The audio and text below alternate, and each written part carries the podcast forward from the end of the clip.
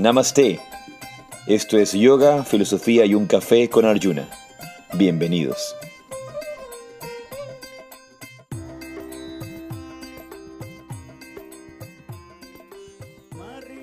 Jai Sri Radhe Radhe Namaste. Yo soy Arjuna Das. Y yo soy Chintamani. Y esto es Yoga, Filosofía y un Café, tu dosis semanal de sabiduría. Y pues bueno, no ha sido semanal en los últimos días em, por diversas situaciones, pero aquí estamos siempre de vuelta, regresando con, con mayor motivación, inspiración para compartir un poco más de este hermoso caminar, que es el camino del yoga, del crecimiento espiritual y de la filosofía, el amor por la sabiduría. ¿Qué tal, Chintamani? ¿Cómo estás? Muy, muy bien. Feliz de que sea domingo, de tener mi café en la mano, de estar de regreso a Yoga, Filosofía, un café. En realidad, eh, sí, creo que cuando no hacemos así ese par de veces, venimos con, con más motivación, con más ganas. Yo por lo menos vengo con bastante eh, energía, a pesar de que han sido semanas eh, muy ajetreadas, diría yo. Pero, cuidado. Así, sí, con, con ganas, con energía. Bueno, y estamos ya en la semana cero para que comience el Sadhana Yoga Conference la próxima ya no la próxima semana, porque recordemos que aunque hemos considerado la semana desde el lunes, el primer día de la semana es el domingo. El último día de la semana es el sábado. Entonces, siendo el último día el sábado y el primer día el domingo, siendo hoy el primer día, es el primer día de cuenta regresiva para, para la inauguración este día viernes del Sadhana Yoga Conference realmente un espacio, un, un, un, evento, una convocatoria que ningún practicante de yoga se puede perder. Así es. Ningún profesor de yoga se puede perder. Menos un profesor de yoga. Realmente creo que alguien que se pierde el Sano Yoga Conference es alguien que no, está, no, no sabe valorar adecuadamente lo que es el yoga, ni lo que lo que es el aprendizaje, lo que es el crecimiento. No, creo que es tan, tan importante la valoración que le damos a nuestro crecimiento espiritual, al estudio, a la profundización y a los esfuerzos que se llevan a cabo para poder hacer este tipo de eventos, em, que si el día de mañana se dejan de hacer, se pierde fuerza, se pierde fuerza colectiva, se pierde esa oportunidad de crecer, porque Imagina,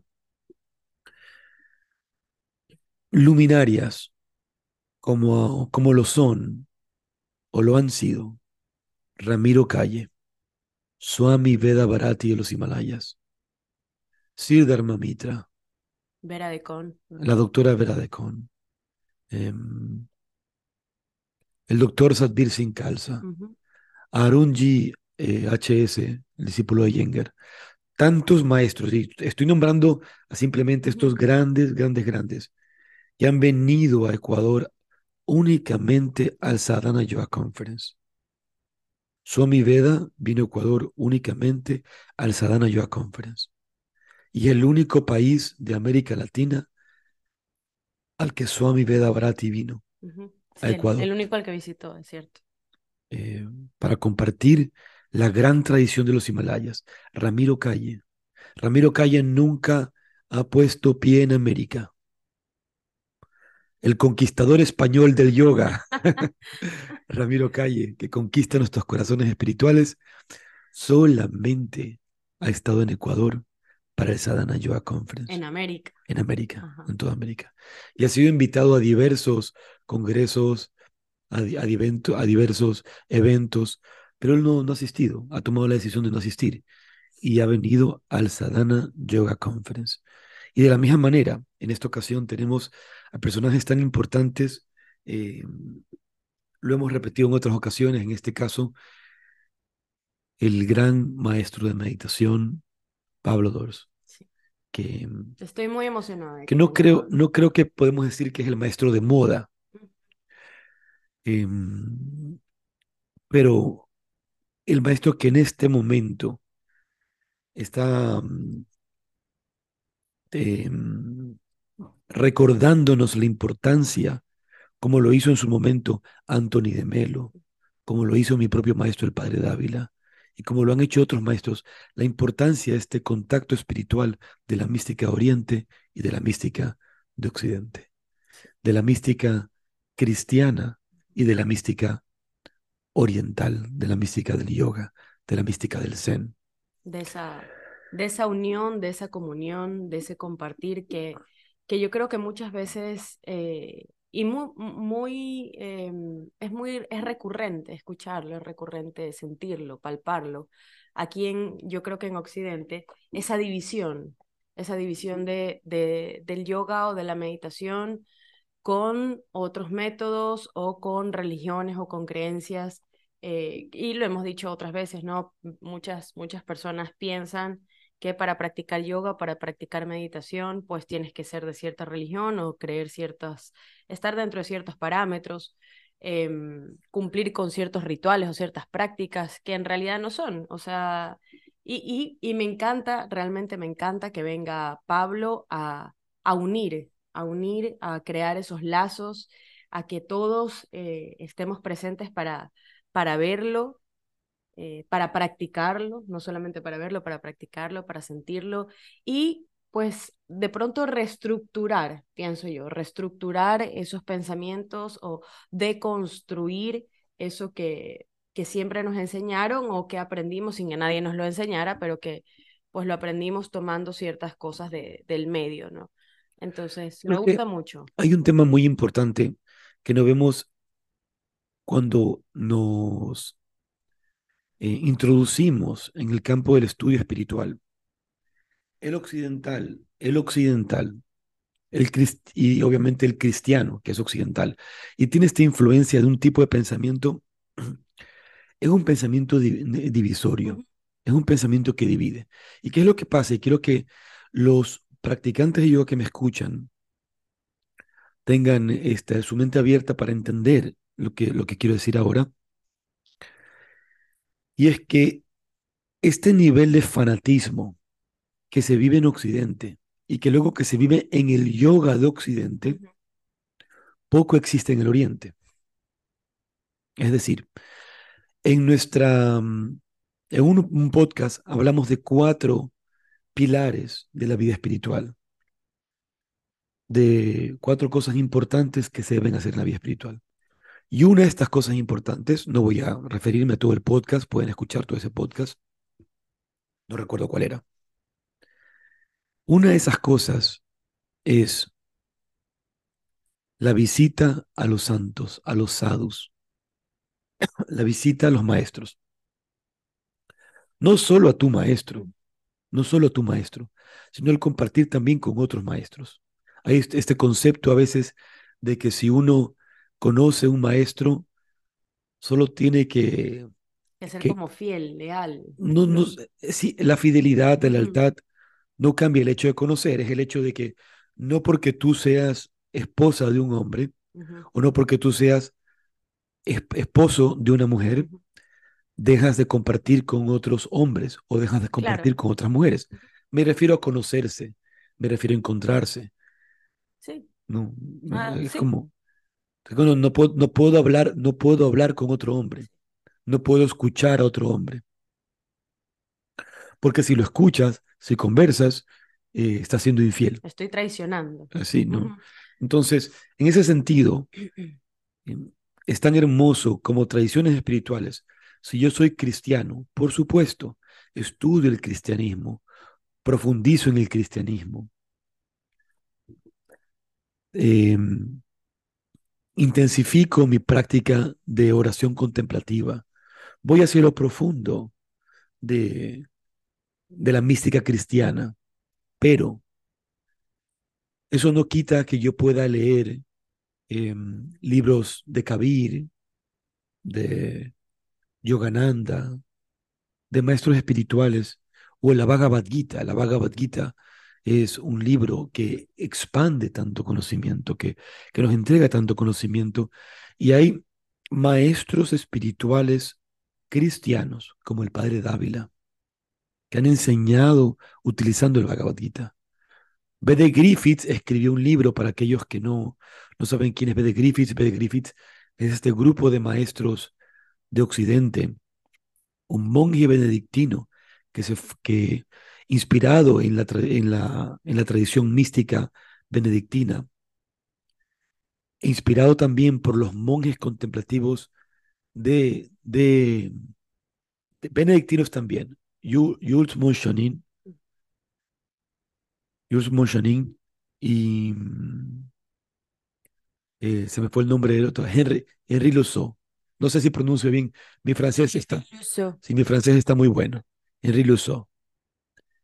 Ellos conocieron a Ramana Maharshi y conociendo a Ramana Maharshi transformaron su vida contemplativa y se dedicaron al estudio de la no dualidad a través de los métodos de la Advaita,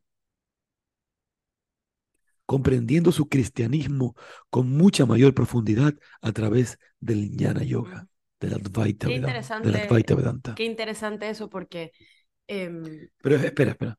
Ve de Griffiths, porque si no se me va la idea. Este monje, ve de Griffiths, escribe un libro que se llama Rivers of Compassion, no, Rivers, Rivers of Compassion, que no creo que está, o puede ser que esté traducido ya al castellano, que se llama Ríos de, Ríos de Compasión. Y es un comentario cristiano sobre el Bhagavad Gita. Y él, él abre el libro con una sentencia diciendo que el Bhagavad Gita no es un libro oriental, es un libro cristiano. ¿no?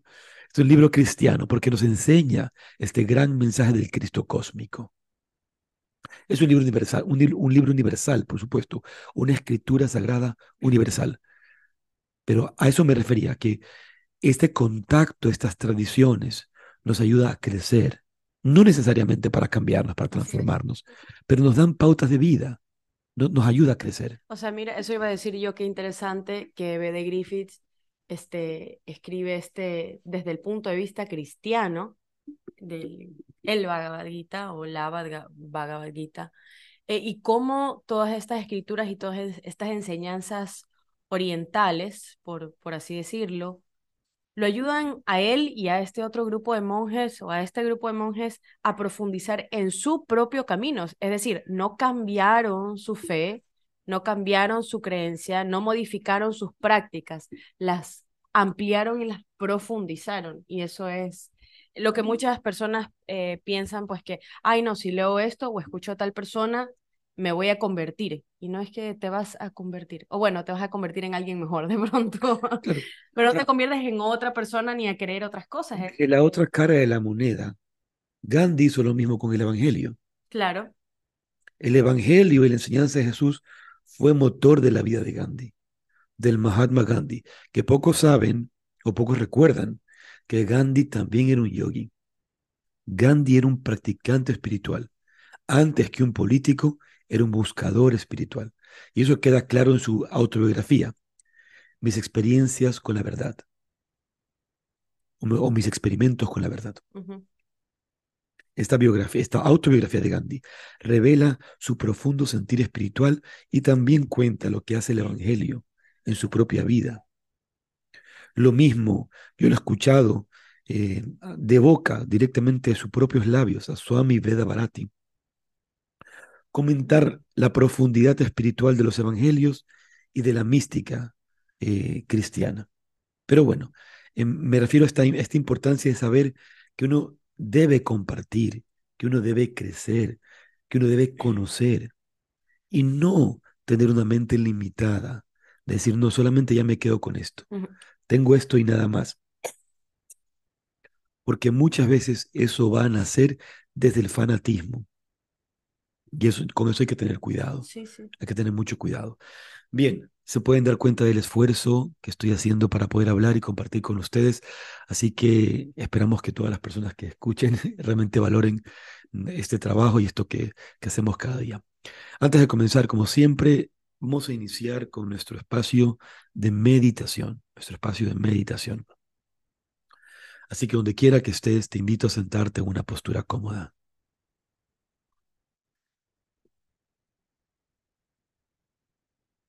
Y donde quiera que estés, indistintamente lo que estés haciendo cuando escuches este podcast. Regresa tu atención al espacio que ocupa tu cuerpo. Regresa tu atención hacia la aquí y a la hora. Regresa tu mente del pasado, la memoria, los recuerdos, el ayer. Regresa tu mente de la anticipación, del después, del mañana, de lo que sigue. Regresa tu atención del siguiente minuto y regrésala a la gloria del instante, del aquí.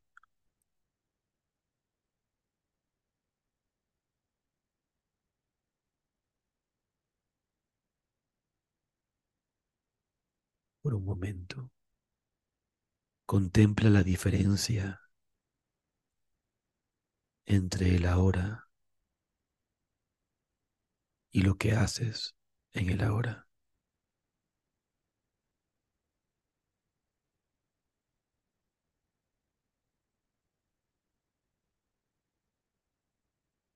Lo que haces puede cambiar, se puede mover, pero la hora siempre está, el ahora siempre es.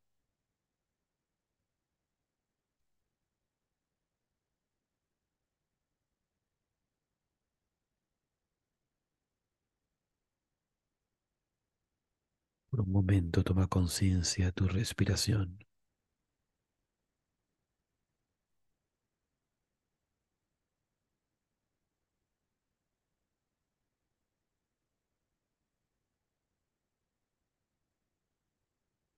Relaja la frente.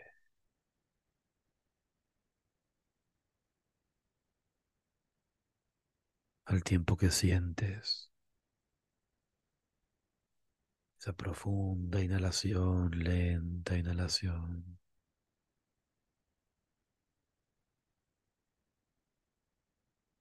Relaja la frente.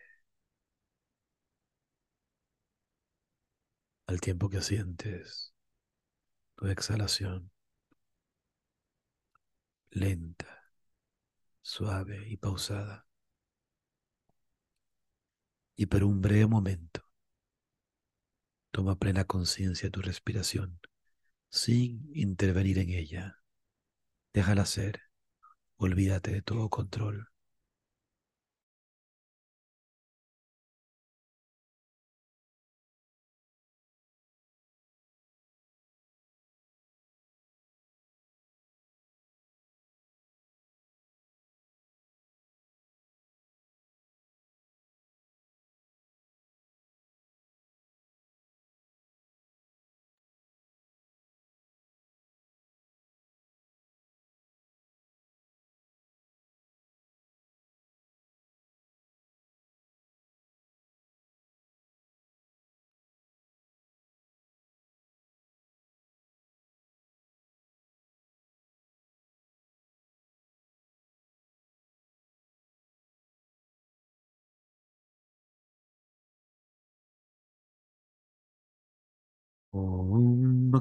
Timirandasya Yanangina Salakaya Chaksurumilitam Jana Tasma Shigurave Namo.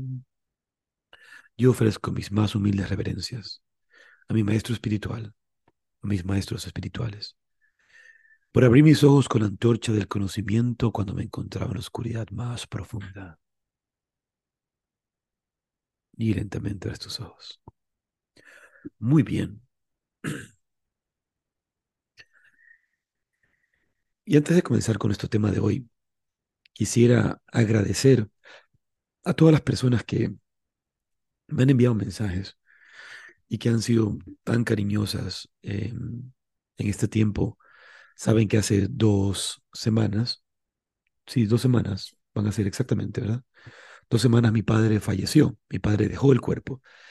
Siempre me van a escuchar que cuando yo digo que alguien murió o que alguien falleció, voy a insistir en que dejó el cuerpo. Rara vez utilizo este término falleció o murió. Lo hago para que sea más claro ahora nada más, pero poco lo, poco lo uso. Tú que me conoces toda la vida, lo sabes. Sí, al comienzo creo que también lo sabes, a mí me causaba un poco de gracia, pero ya lo entendí. Ya no me causa gracia. Sí, la verdad es que la señorita se reía. Sí, sí. Ay, bueno, pero me estás, cuando me contabas estas cosas, yo tenía 19 años o 20 años y obviamente me causaba chiste. Que dijeras, dejo el cuerpo, era, era literalmente en mi cabeza, yo era, pensaba así como que se sacó la ropa, lo dejó ahí y se fue. Pero mira cómo tú, tu pensamiento que te causaba gracia es lo más real que hay. Ya, bueno, pues pero a mí, en mi cabeza era como una caricatura, digámoslo así, ¿no? Una caricatura de, me voy a sacar esta ropa, voy a dejar aquí este cuerpo, chao, me voy, hasta luego, ¿no? Sabes que ayer tenía esta conversación con Bindu. Sí, sí son, si tú tenías 20 años cuando te contaba esto, entonces hace 20 años, básicamente, hablábamos de estos temas. Sí, es, es verdad. Y ayer lo conversaba con, con, con Bindu. Bindu me estaba diciendo, este, bueno, pero cuando uno se muere, o sea, no pasa nada, ¿no? Y, y él lo ve así, a mí me, te, lo, te lo decía ayer, ¿no? Lo, lo ve como con tanta naturalidad. Cuando uno se muere no pasa nada, como el cuerpo cae ahí y bueno, ya luego el alma se va a, a otro lado y me decía, porque somos eternos, me decía. Yo quiero, yo quiero ser eterno. Y tuvimos una conversación bastante particular y profunda, al mismo tiempo que era light, era profunda.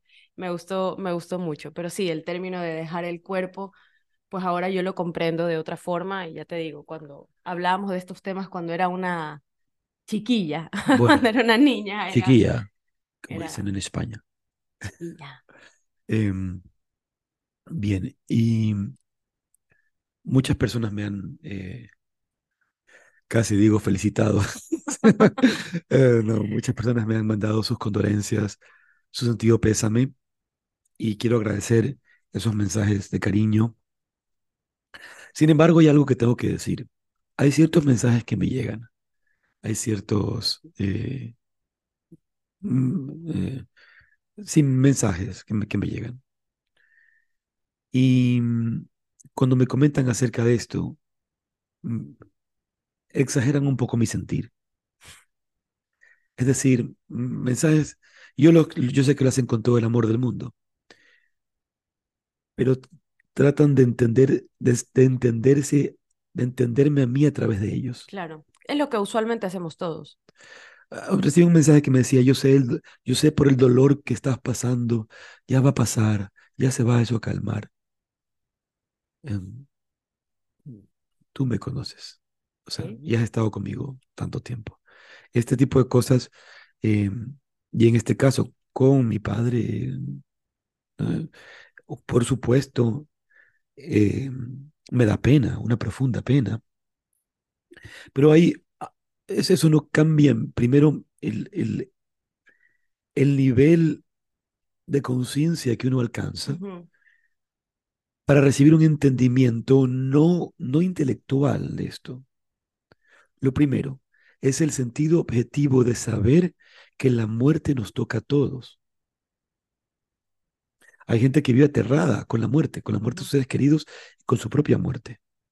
Hay gente que vive aterrada. Ese, eso que llama el Yoga Sutra. Y, aquí es donde vemos ya la introducción a la enseñanza del yoga. Abhinivesha, el temor a la muerte, el aferrarse a la vida. Abhinivesha, aferrarme a la vida y temerle a la muerte y todo lo que significa este, este, este, esta sensación de dejar de existir.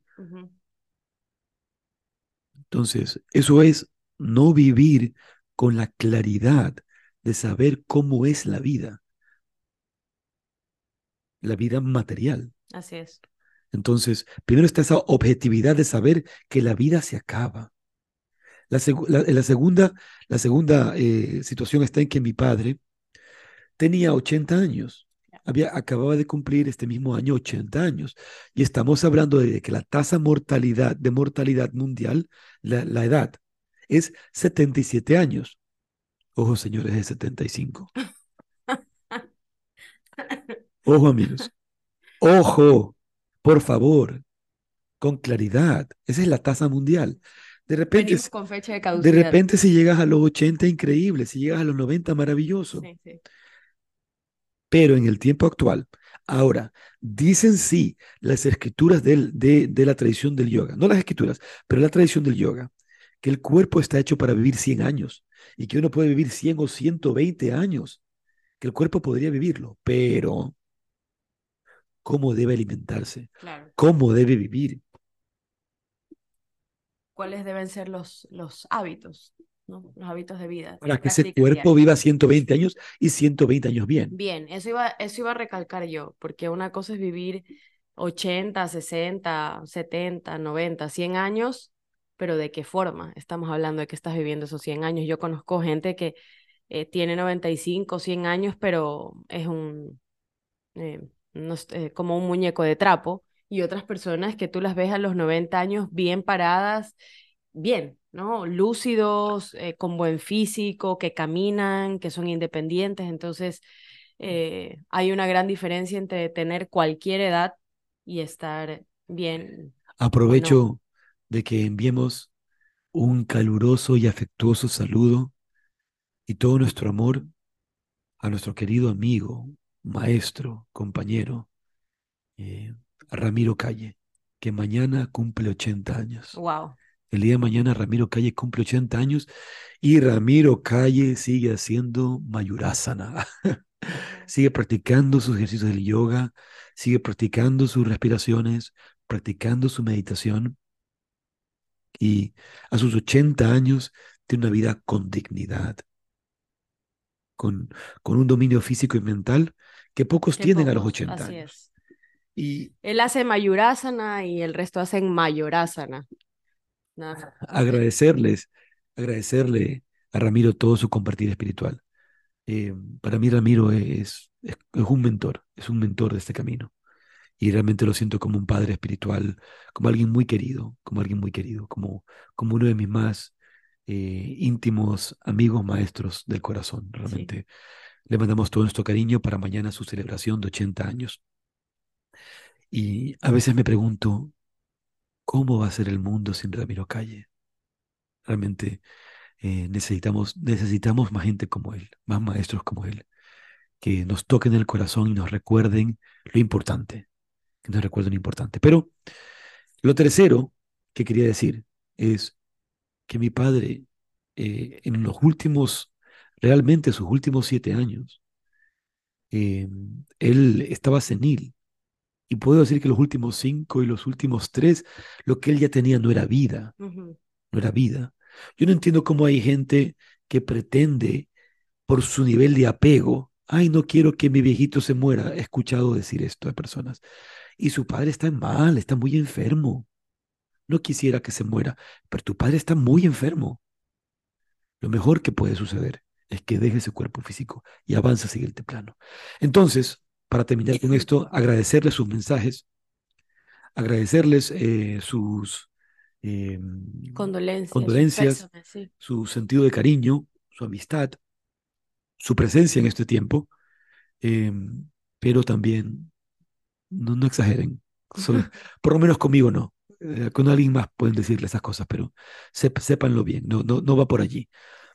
Yo, espera, yo antes quería, quería, o oh, termino de decir, ya luego digo la cita que, eh, vamos a pasar directamente al, justamente al tema, que, porque ese tema eh, di, un discurso el día de la, de, del, del deceso de mi padre, del, de su eh, transición a este nuevo mundo, a esta nueva etapa espiritual de su propia existencia de un discurso y una de las cosas que dije al final es las enseñanzas que nos, nos lega mi padre, pero las enseñanzas también que nos lega la muerte. Y el tema de hoy son las enseñanzas del Señor de la muerte, las enseñanzas del yoga del Señor de la muerte, Yama, uno de los textos más antiguos de los Upanishads que nos hablan acerca de las enseñanzas del Señor de la muerte, del Dios de la muerte, Yama. Sabes que antes de, pasar a, antes de pasar a estas enseñanzas que tienen que ver con eso, pero encontré una cita de Platón que se refiere justamente a esto que estábamos conversando hace un momento de dejar el cuerpo. Y dice, cuando la muerte se precipita sobre el hombre, la parte mortal se extingue, pero el principio inmortal se retira y se aleja sano y salvo. es literalmente dejar el cuerpo, ¿no? Que me gustó. Vuélvelo a leer. Cuando la muerte se precipita sobre el hombre, la parte mortal se extingue, pero el principio inmortal se retira y se aleja sano y salvo. Bueno, sabemos que Platón es uno de esos, de esos filósofos de Grecia que bebió de la cultura oriental. Si no me equivoco, también estuvo en la India, eh, Platón. Sí, creo que sí. Muy bien. ¿Qué citas tienes para abrir este, este podcast eh, de enseñanza de hoy? Ok. Em, tengo una de Leonardo da Vinci que dice, así como una jornada bien empleada produce un dulce sueño, así una vida bien usada produce una dulce muerte. Y otra de Carl Gustav. antes de que pases, me, gustaría identificar estas frases de la sabiduría eh, universal, porque es la sabiduría personal de Da Vinci, que seguramente, seguramente tiene que tener igual este contacto con la sabiduría de Oriente. Em, en Oriente se dice, si un hombre, eh, lo que un hombre piensa durante su vida, si un hombre piensa en Dios durante su vida, tendrá el mismo pensamiento en el momento de la muerte. Entonces, si su vida ha, sido una vida viviendo en principios de bondad, de paz, de luz, de despertar espiritual, eso es lo que experimenta en el momento de la muerte, tal como lo dice Da Vinci. No solamente lo experimentas al momento de la muerte, porque esto es lo que también he escuchado en las escrituras, todo lo que tú has vivido, y luego como tú mueres, también es, y lo hemos conversado también anteriormente con, con esto de los diferentes tipos de karma y eh, la reencarnación o las siguientes vidas, esto también es, es tu bagaje, lo que vas llevando o lo que va a determinar. El Bhagavad dice que sí, que determina tu siguiente vida. Entonces, em, y de ahí tengo otra que dice, el hombre que no percibe el drama de su propio fin no está en la normalidad, sino en la patología, y tendría que tenderse en la camilla y dejarse curar de Carl Gustav Jung. Mira, Carl Jung lo dice de tal claridad, o sea, si tú no entiendes que vas a morir, estás enfermo. Si tú no entiendes que vas a morir, si no lo sabes, si no lo asimilas, vives en, la, en una patología. Y es así. Muy bien. Hoy vamos a comentar un poco acerca de las enseñanzas de uno de, uno de los más hermosos Upanishads. Para los que no conocen y son nuevos en el podcast o no conocen mucho de filosofía oriental, ¿qué son las Upanishads? Primero saber que las Upanishads son parte de las escrituras védicas, de la sabiduría inmortal de la India, donde se presentan todas estas semillas de la enseñanza espiritual que llamamos yoga. Porque el yoga debe entenderse como esa enseñanza espiritual, no como un sistema para bajar de peso, no como un sistema para bienestar. Y esto es algo de lo, de lo muy bonito que vamos a recibir en, acerca de, de, de, la enseñanza del yoga por medio del Kata Upanishad y del, del, del Señor de la Muerte, Yama. Entonces, primero recordar que estos Upanishads son libros que se escribieron en el bosque.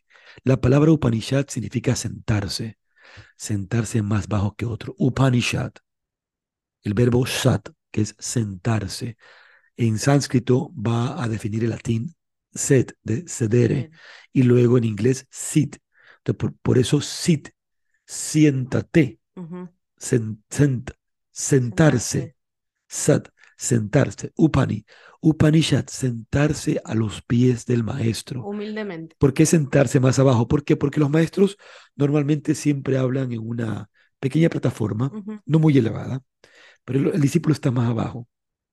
Pero este, como tú lo acabas de decir, el sentarse abajo quiere decir con humildad. Claro. Con, con humildad a escuchar a un maestro. Hoy en día falta tanto la humildad. Ya, un, un estudiante que cree que porque ha estudiado por internet un curso online de respiración, un curso online de yoga, ya cree que se lo sabe todo no tiene la humildad de sentarse a los pies de alguien que tiene más de cuatro décadas, de dos décadas, de tres décadas, dedicado al estudio, a la experimentación interna. No hay humildad, hoy día hay mucha arrogancia.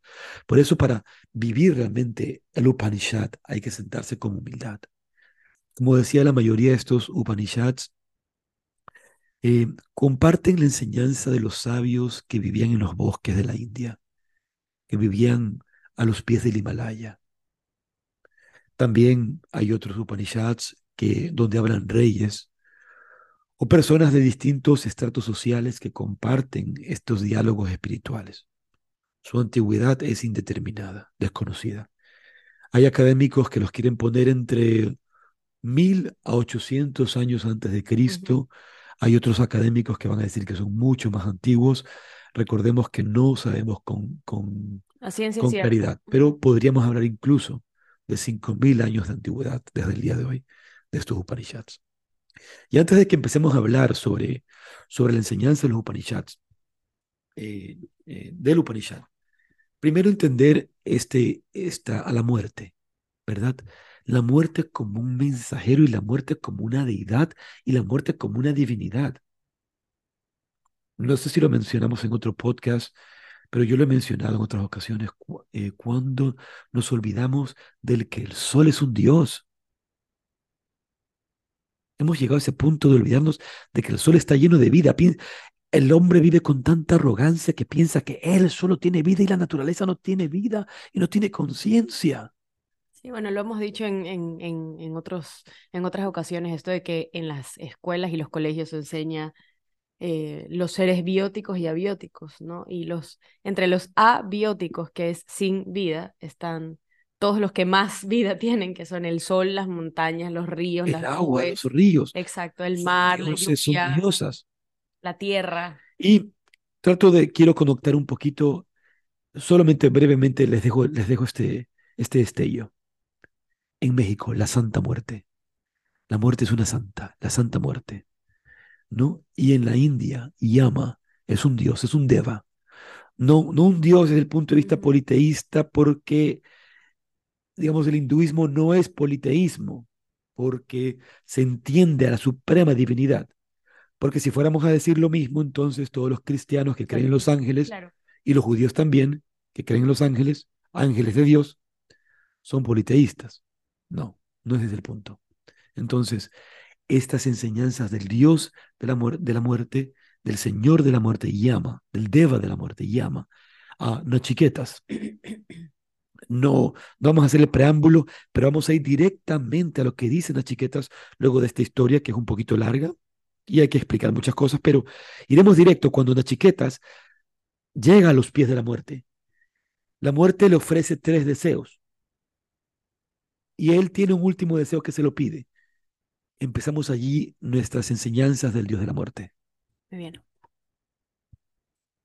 Dice, Nachiquetas dijo, hay una duda que surge en mí cuando muere un hombre. Algunos afirman que su alma también muere y otros dicen lo contrario. Esto me gustaría conocer. Si tú me lo muestras, este es mi tercer deseo. La muerte respondió. En este punto incluso los dioses han dudado. No es un tema fácil de comprender. Te ruego que escojas otro deseo, oh Nachiquetas. No me obligues a responderte. Mas Nachiquetas replicó. Ciertamente en este punto incluso los dioses han dudado. Con toda seguridad, pues no hay otro deseo mejor que este. Espera un momento. En el momento en que los hombres, los seres humanos, conozcan este secreto, se acaba el trabajo del Dios de la muerte. Se acaba el trabajo de llama, porque este es el sendero a la liberación. De allí, no preguntes sobre esto, no quiero contarte porque esto es lo más secreto, lo más íntimo, lo que hay después de esta vida y lo que realmente es y lo que realmente vale la pena. La muerte repuso, escoge hijos y nietos que vivan cien años, ganado, elefantes, oro y caballos. Escoge como morada la tierra entera y vive tantas cosechas como quieras. Si puedes pensar en algún deseo parecido, escoge riqueza y larga vida. Sé el rey de toda la tierra, te concedo el goce de todos los deseos. Pide cualquier deseo, por difícil que sea de obtener entre los mortales. Pídelo según tu deseo. Bellas doncellas con carros e instrumentos musicales. Tales deseos ciertamente no son alcanzados por los hombres, solamente por aquellos a quienes yo permito obtenerlos. Pide lo que te plazca, pero no preguntes acerca de la muerte. Nachiqueta, sin embargo, respondió, Estas cosas son efímeras, solo duran hasta mañana o muerte, puesto que su fuerza nace de los sentidos. Incluso la vida más larga es breve. Quédate pues con tus caballos y tus danzas y responde a mi deseo. Ningún hombre es feliz por la riqueza. ¿Acaso poseeremos riquezas cuando te tengamos que ver? ¿Acaso viviremos cuando tú reines sobre nosotros? Solo este deseo quiero alcanzar. ¿Qué mortal, después de conocer la liberación de la vejez, gozada por los inmortales, apreciará vivir una larga vida en esta tierra, donde no existen los verdaderos placeres que nacen de la belleza y el amor? Oh muerte, dinos, ¿qué hay en otra vida? Nachiquetas no escoge otro deseo, sino aquel que es la llave del mundo de las tinieblas. Mira, tú sabes que mientras lees estas palabras, eh, viene a mí un recuerdo y una pregunta que a veces me hacen. ¿Cómo empecé a hacer yoga tan temprano? mucha gente se asombra de, este despertar espiritual. Em, y mucha, muy poca gente sabe, ¿no? Un poco mi caminar. Pero yo a los 13 años estaba leyendo a Ramakrishna, estaba leyendo Yogananda, estaba leyendo a Srila Prabhupada, el Bhagavad Gita, el Siddhmat Bhagavatam. No entendía, estaba revisando, buscando. Y a los 15 años cuando tenía 15 años, porque 13, 14, empezó ya esta, este, esta búsqueda con, con, mayor fuerza. A los 13 años, a los, perdón, a los 15 años, yo sentía y me, daba cuenta, intuía que nada de que aquello que hacía a las personas felices me podía hacer a mí feliz. Ni las cosas materiales, ni tener un trabajo, ni tener una novia. Mira, a los a los 15 años sentía que mi vida la había vivido muy apresuradamente. ¿Por qué? Porque estaba yendo a las fiestas. Así como hace nuestro hijo adolescente ahora. Para acá, para acá, que lo llaman a cada fiesta, a cada lugar, va y quiere estar con los amigos y la fiesta. Ese año que tuve que yo vivir en el colegio, ese año que todos vivimos, y todos en la adolescencia de este tiempo moderno vivimos esa etapa, ¿verdad? Cuando yo empecé a vivir esa etapa, llegó un momento en que me di cuenta que no le estaba prestando importancia a lo que era verdaderamente importante que había algo más, que había algo más. Y eso me lleva al, contacto con el yoga, a profundizar en el yoga. ¿no?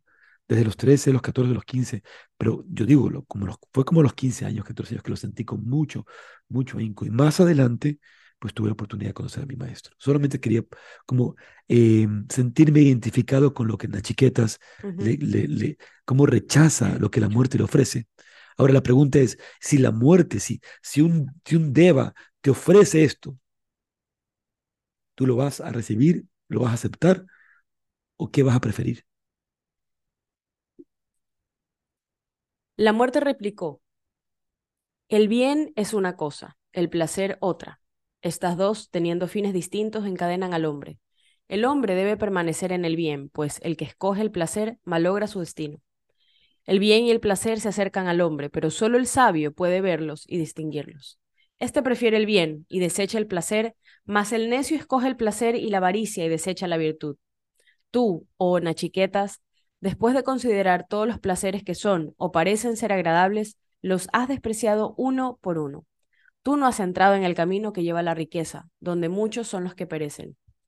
Muy separados y conduciendo a lugares muy distintos se encuentran la, la ignorancia y lo que se conoce como sabiduría. Creo que tú, Nachiquetas, deseas el verdadero conocimiento, pues muchos deseos no consiguieron desviarte de tu propósito. Los necios moran en la oscuridad. Sabios, en su propia presunción, andan en círculos, tambaleándose de aquí para allá, como ciegos guiados por ciegos. Mira, la primera enseñanza yógica que nos lega la muerte es la diferencia entre lo que es beneficioso y espiritualmente hablando es lo que nos eleva por encima de los sentidos y la diferencia entre lo que es placentero. Esto en, el, en las enseñanzas de la India y justamente en, en, el, en, esta, en el Upanishad se llama Shreyas y Preyas. Shreyas y Preyas. Preyas, que es lo segundo, es lo placentero. Eso en cambio es lo que nos da comodidad, nos da un sentido de bienestar, nos da un sentido de estatus, nos da un sentido de... Em, de disfrute. De disfrute y de, de felicidad, al ego. Claro. Al ego. Esa felicidad instantánea y, y temporal también, porque es temporal. El, ese, ese error de pensar qué es lo que yo soy, dónde estoy.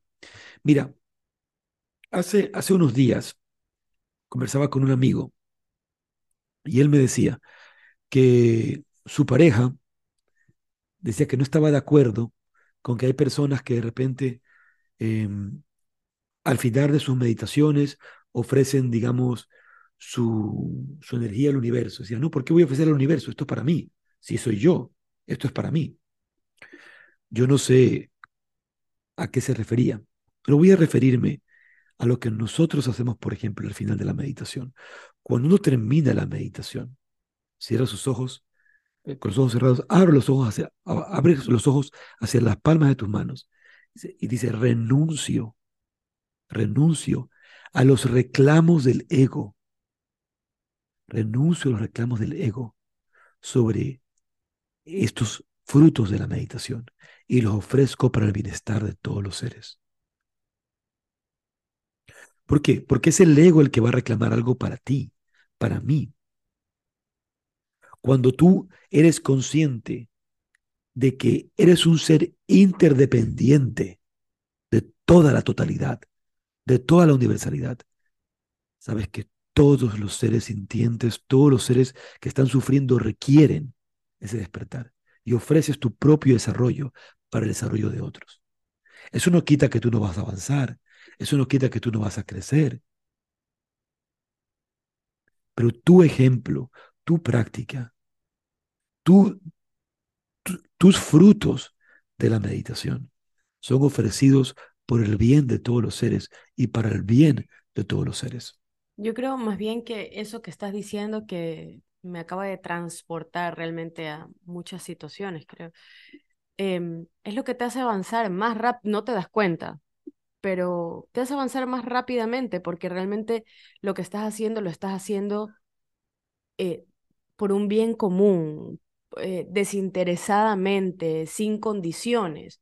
Es como cuando tienes un hijo, ¿no? Y, y las cosas que haces o, o te dedicas al servicio, cualquiera que este sea, y las cosas que haces lo haces por el resto de personas, nunca pensando en que, ay, yo voy a obtener esto, voy a ganar esto, eh, me van a pagar más, voy a recibir tal o cual cosa. Es, y eso realmente te hace crecer como persona y te hace desarrollarte mucho más rápidamente, a mí me parece.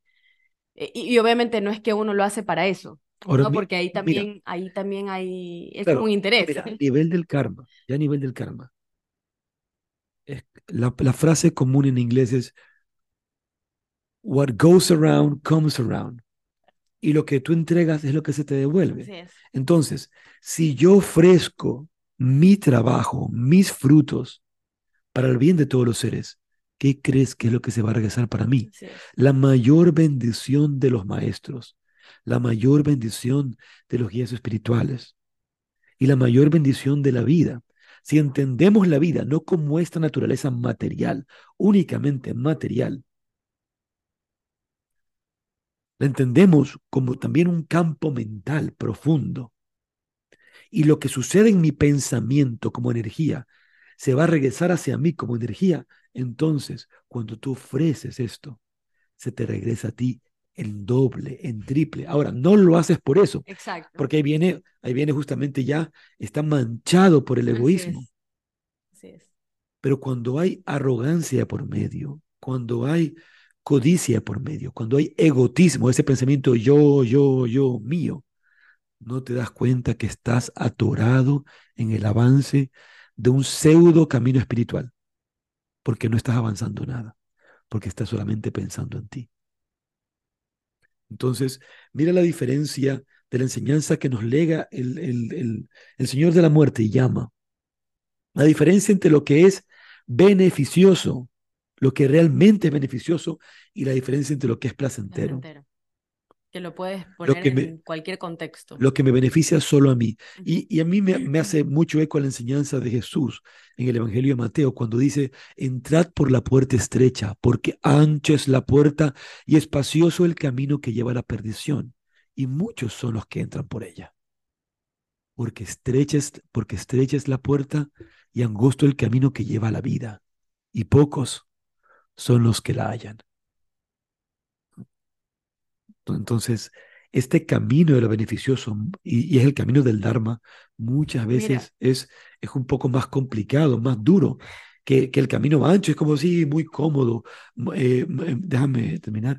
Es un, el, camino del bienestar. Y aquí es donde confundimos al yoga con bienestar, con sentirme bien, con algo bonito, con traerme belleza, salud, prosperidad, abundancia. Y sigo en preyas. He utilizado el yoga, pero sigo en preyas. No estoy avanzando estrellas obviamente no, no, faltará el iluso o el, o el, o el, el, inicuo que irá a pensar y decir, ah, no, pero entonces, ¿qué? Tengo que buscar situaciones complicadas en mi vida para poder avanzar. No, no ignorante. Lo que estoy diciendo es que no depende de eso. No ese es el fin. Claro, no es meterse en camisa de once varas. No, es, no es esa la finalidad. La, me, me, refiero a que la finalidad no es no es preyas, la finalidad no es la comodidad, la finalidad no es, el bienestar, la finalidad es el descubrimiento de la esencia espiritual. Iba a hacer una analogía y alusión también eh, con, esto, eh, con este, este versículo que acabas de leer de, de Mateo. Nunca me había puesto a pensar en esto, pero en las casas grandes, en creo que en todo el mundo, no en los departamentos, pero en las casas grandes, hay dos puertas siempre. La puerta ancha, la puerta grande por donde entran los dueños de casa y los invitados. Y hay una bien chiquita, estrecha, casi escondida a un lado, que es la puerta, ¿sabes cómo se llama? Puerta de servicio. Es la puerta de servicio. Obviamente se llama así porque es donde, por donde entran las personas que sirven en la casa, ¿no? El, la persona que cocina, la que lava, el chofer, la que barre, el que limpia, no sé.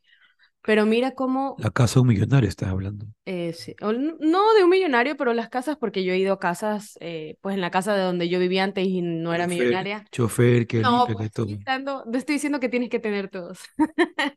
pero qué lindo, eh, hice esta, este, pensé en esto que hay en las puertas, es la puerta de servicio y es lo que tú acabas de mencionar aquí, ¿no? Es la puerta que es, es, angosta y es por donde tú sirves en realidad.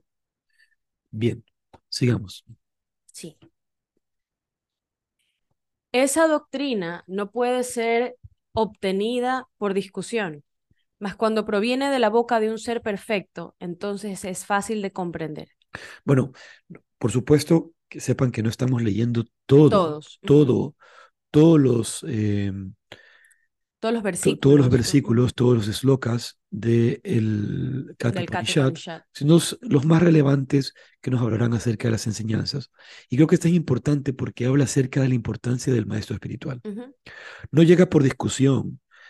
El, amigo con el que, que hablaba en estos días, decíamos, ¿qué, se requiere para ser un maestro? Y para ser un maestro, para ser un maestro se requiere ser discípulo. Claro. Para ser un maestro se requiere ser discípulo. Nadie es maestro si no tiene la humildad de servir a un maestro, de convertirse en un discípulo, de recibir disciplina.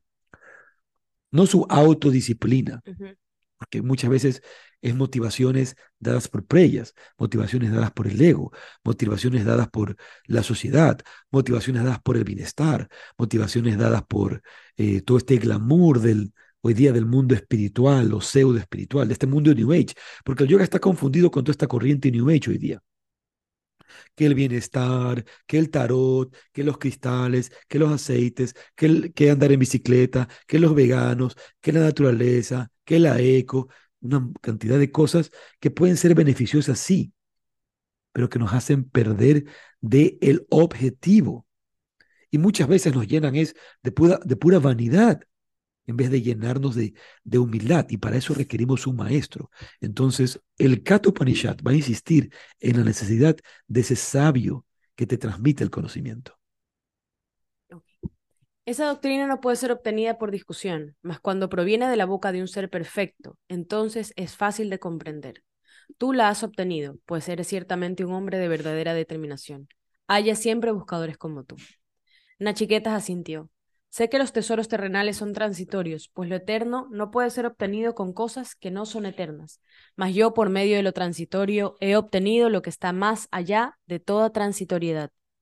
Llama respondió aunque has visto la satisfacción de todos los deseos, la fundación del mundo, las infinitas recompensas de las buenas acciones, la ribera donde no hay miedo alguno, loada en todas las alabanzas y la gran morada, has sido sabio y con firme determinación lo has despreciado todo.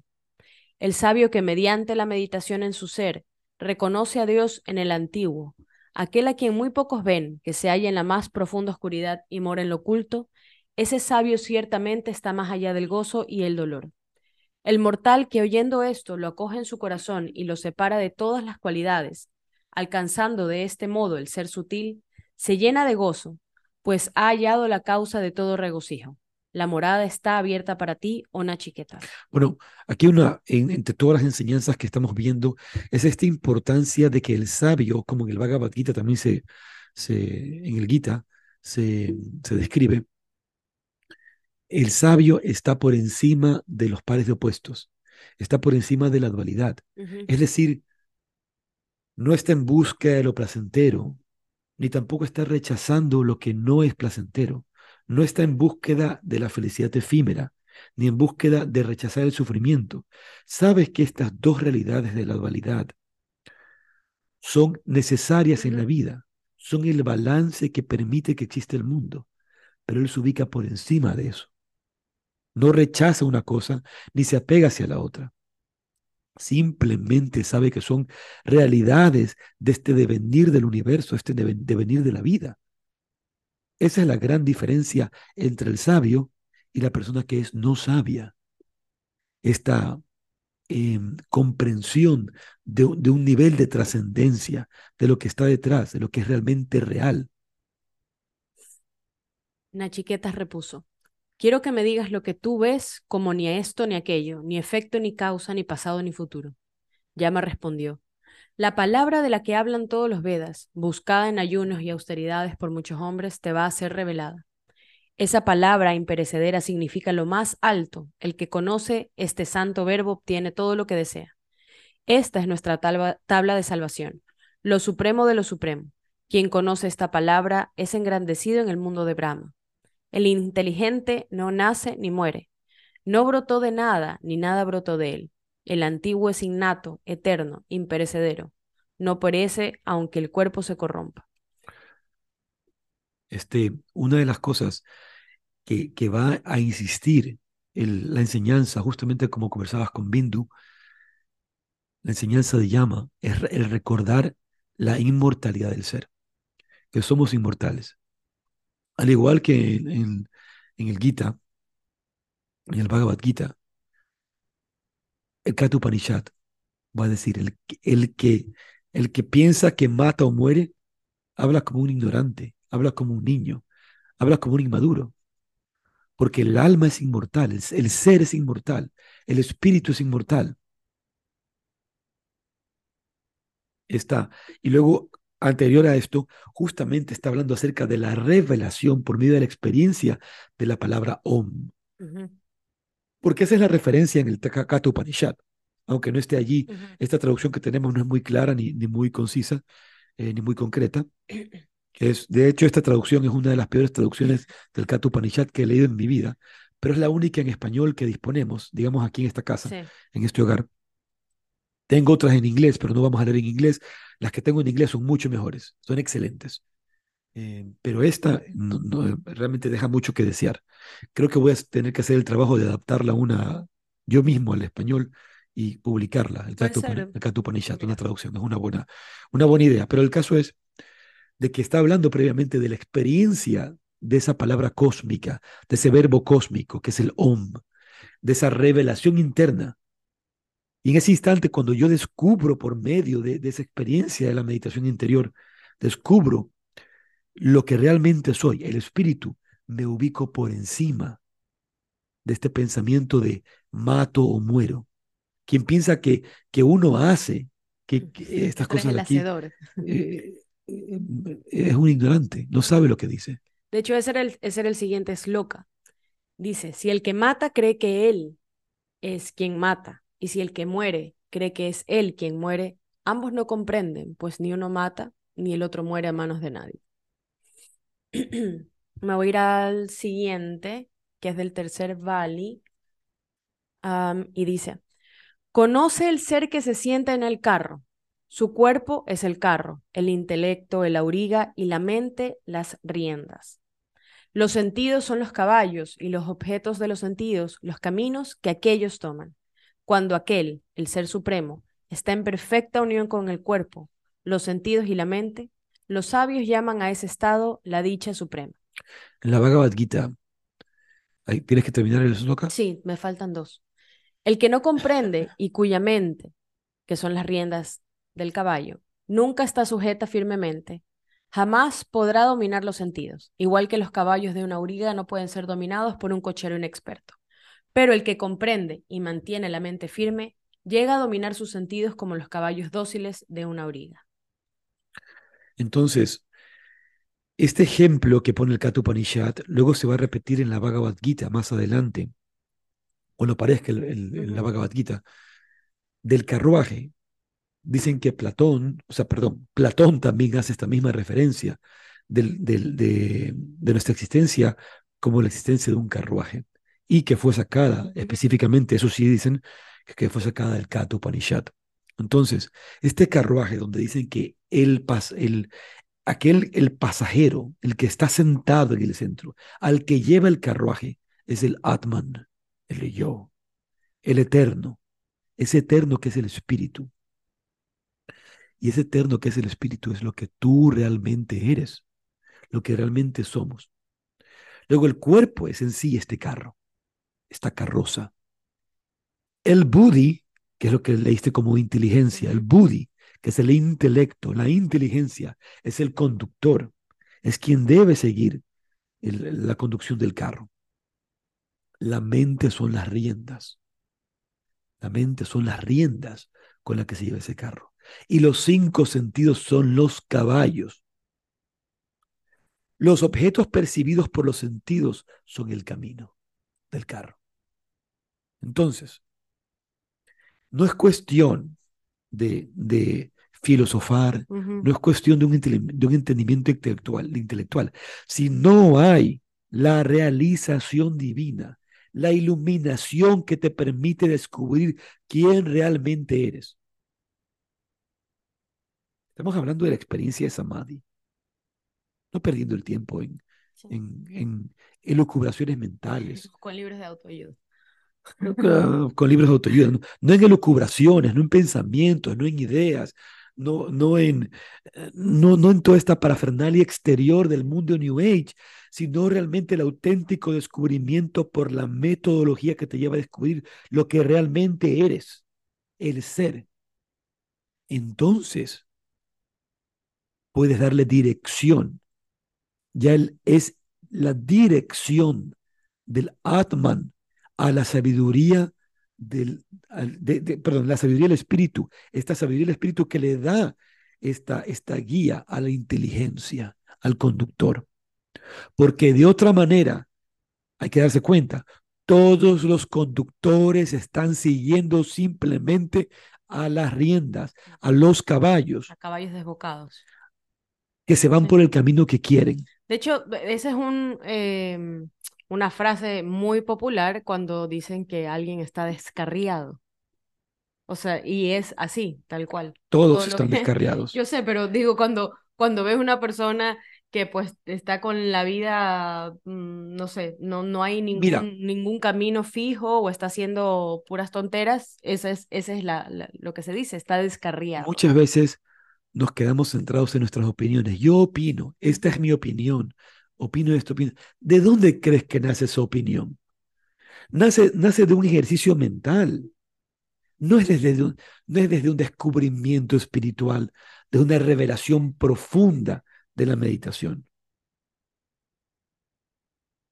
Eso no se da ni por las técnicas de asana, ni por las técnicas de respiración, ni por nada de eso. Asana, pranayama, nos llevan a pratyahara para avanzar luego al estado de dharana, de concentración, para luego llegar a la meditación. Y de la meditación, cuando eso se profundiza, llegar al samadhi, donde es la auténtica experiencia del ser. No es la calma de sentirme relajado.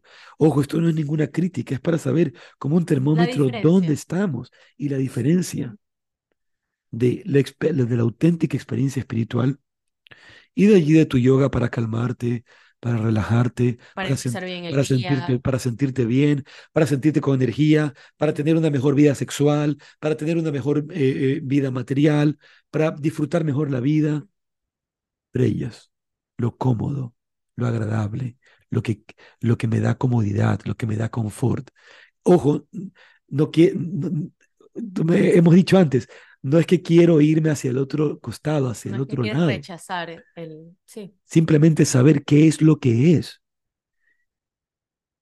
El, el camino de lo beneficioso, que es el discernimiento interno. Ese discernimiento que me lleva a la comprensión del alma, pero como una acción contemplativa en la profundidad de la meditación. Okay. La muerte prosiguió. El ser traspasó las aberturas de los sentidos para que se dirigieran hacia afuera. Por consiguiente, el hombre mira hacia afuera, no hacia adentro, a su propio ser. Algunos sabios, sin embargo, cerrando sus ojos y anhelando la inmortalidad, pudieron contemplar al ser oculto. Los chiquillos corren tras los placeres externos. Los chiquillos. Los, sí, sí, los chiquillos, los ignorantes, los inmaduros, y caen en la trampa que les tiende la muerte. Solamente los sabios, conociendo la naturaleza de lo que es inmortal, no buscan nada estable entre todo lo inestable. Aquello mediante lo cual conocemos las formas, el gusto, el olor, los sonidos y el tacto de todo lo hermoso, de igual modo nos permite conocer lo que existe en nuestro interior. Esto es lo que tú me has preguntado. El sabio, que sabe que lo que le permite percibir todos los objetos en el sueño o en la vigilia es el grande y omnipresente ser, deja de sufrir. El que reconoce al ser como el alma viviente, como el Señor del pasado y del futuro, deja de sufrir. Así es. Entonces, el, el nos está diciendo que los sentidos están hacia afuera. Los sentidos están hacia afuera. Que se dice, se suele decir, que el Señor del universo hace que los sentidos estén hacia afuera para esconder realmente esa joya adentro.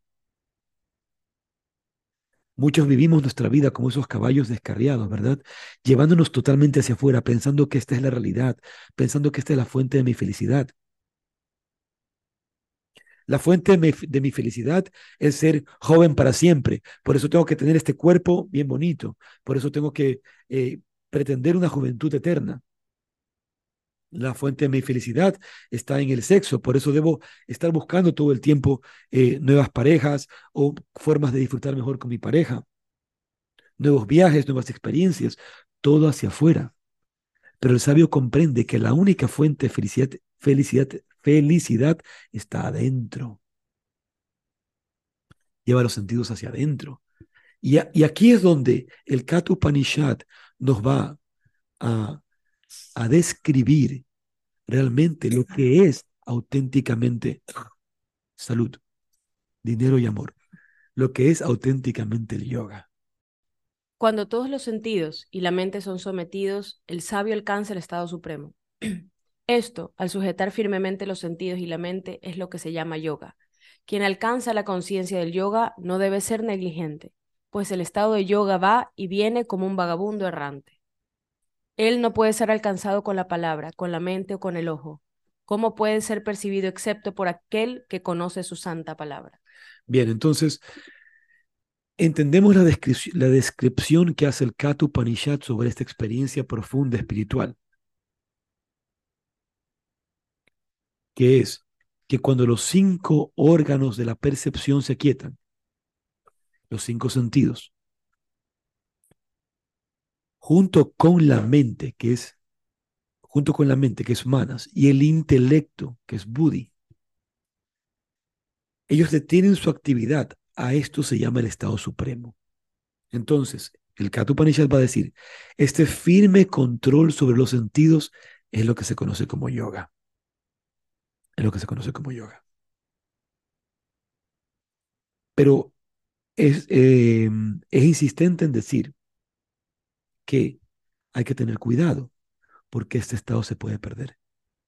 Es decir, si no hay disciplina en nuestra vida espiritual, eso nos sucede a todos, si no nos mantenemos en este constante en esta constante búsqueda interior, en esta constante práctica de regresar hacia adentro, los caballos se pueden desbocar. Es decir, dejo de vivir desde la conciencia del Atman para empezar a vivir desde la conciencia de los sentidos. ¿Sí? Cuando dice a mí, todo esto que, que vivimos desde el mundo exterior sin la comprensión realmente. Sin embargo, va a decir también que cuando tú comprendes que es ese ser el que activa los sentidos, que es ese espíritu el que vive a través de este cuerpo, entonces puedes vivir la vida desde un disfrute interior. Porque lo que suceda lo vives con intensidad, pero lo vives con la objetividad de esa, de esa dicha interna. Claro, ya no haces las cosas por placer, sino que tú ya tienes eh, este, este, este conocimiento dentro, integrado, y todas las actividades que tú hagas externas, pues van a ser desde ese punto. Entonces. Muy bien, entonces, solo para terminar, vamos a recordar un poco las enseñanzas que nos llega, que nos lega la muerte. Eh, y sería hermoso que, que, leyeran, aunque leer el Kata Upanishad no es fácil a menos que se tenga un maestro. Por eso los Upanishads mm, realmente en la tradición, en la tradición eh, espiritual no se leen, se contemplan por medio de la transmisión de un maestro. La primera enseñanza es esta diferencia entre lo beneficioso y lo, que, y lo que no es beneficioso, lo que es placentero. Lo que es bueno como bondad, como beneficioso, y lo que es placentero y, y cómodo otra de las enseñanzas es la importancia de un maestro. Luego el recuerdo de la, inmortalidad del ser, el ser que es inmortal, es otra de las enseñanzas que hemos recibido. En este camino, comprender al cuerpo, este cuerpo como un carruaje, y este, este Atman, que es el pasajero del carruaje, el, el, yo, el ser, la, la sabiduría, la conciencia, el discernimiento, la inteligencia, que es el Buddhi, la mente que son las riendas. Este Buddhi es el conductor, como decíamos, ¿verdad? La mente que son las riendas. Los cinco sentidos de acción, de percepción, que son los indirillas, son los caballos del carro. Y luego los objetos percibidos por los sentidos que se convierten en los senderos, en los caminos por, los que va el, el camán. Luego recordar que los sentidos están hacia afuera y que realmente el yoga es llevar esa percepción hacia adentro. Nos habla acerca del pratyahara, de ese recogimiento de los sentidos que nos lleva hacia adentro. Y nos da esa clave para dejar de sufrir. Esa clave está en la comprensión del, del, del ser interno, que nos va y nos lleva más allá de la dualidad. Esto ha sido un pequeño resumen de lo que hemos conversado, que ha sido otro resumen acerca de la enseñanza del Kata Upanishad. termina porque quiero añadir a eso que este ser interior no puede ser conocido leyendo o estudiando, ¿no? que es, es realmente un, un trabajo eh, más amplio y más profundo que no solamente porque te hayas leído un libro o que te leas los Upanishads, como en este caso. pues... no, no, viene por, no viene por el estudio, no viene por la lectura de los Vedas, no viene por, por el rito externo, no viene por las prácticas de afuera, viene por un profundo trabajo interior. Y eso es lo que realmente es el yoga. Y todas las enseñanzas del yoga, lo que, lo que nos entrega son las pautas para entrar y de ahí hacer el trabajo. Esas son las técnicas que nos dan para luego experimentar el auténtico estado de yoga. Termino con la cita del Kata Upanishad que, que me encanta tanto y que tenemos un video al respecto que dice, cuando este firme control sobre los sentidos es lo que se conoce como yoga. Espero que hayan disfrutado y se lleven con ustedes las enseñanzas del Señor de la Muerte, Yama. Que tengan una linda semana. Nos, vemos, nos vemos este fin de semana en el Sadhana Yoga Conference. Nos vemos el próximo viernes en el Sadhana Yoga Conference, viernes 8 de septiembre. Esperemos que tengan una lindísima semana. Nosotros vamos a utilizarla para ultimar detalles. Rade Rade. Ya decir Rade, gracias. Que tengan un lindo día.